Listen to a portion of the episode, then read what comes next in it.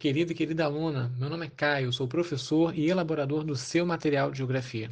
A partir dessa semana, vamos começar a nos encontrar por aqui também, com podcast para explicar algumas palavrinhas, ideias e atividades que estão no seu material. Agora vamos ao que interessa: o espaço geográfico. Vivemos na cidade do Rio de Janeiro. Ela é formada por mais de 160 bairros, distribuídos pelas zonas Sul, Norte e Oeste uma cidade cheia de vida, movimento e história, construída ao longo dos seus 455 aninhos de vida.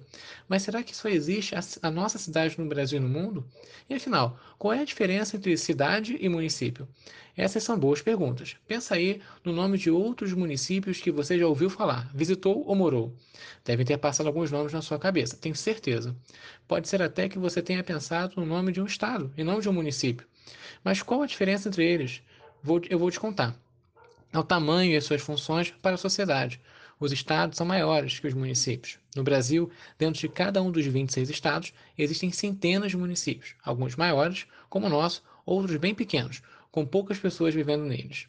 E essa história de município, por que não chamamos logo tudo de cidade? É simples. Os municípios são áreas de responsabilidade da prefeitura.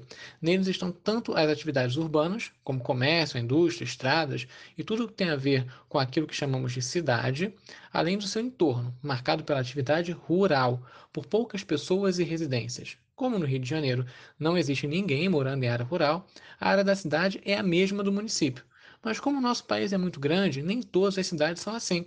Tem muito município que tem sua área urbana, cheia de casas e pessoas vivendo em sua área rural, com poucas casas, ruas e outras estruturas típicas das cidades. E aí, o que achou do nosso primeiro encontro? Espero que tenha gostado. Toda semana eu vou falar um pouquinho com você sobre um tema do nosso material.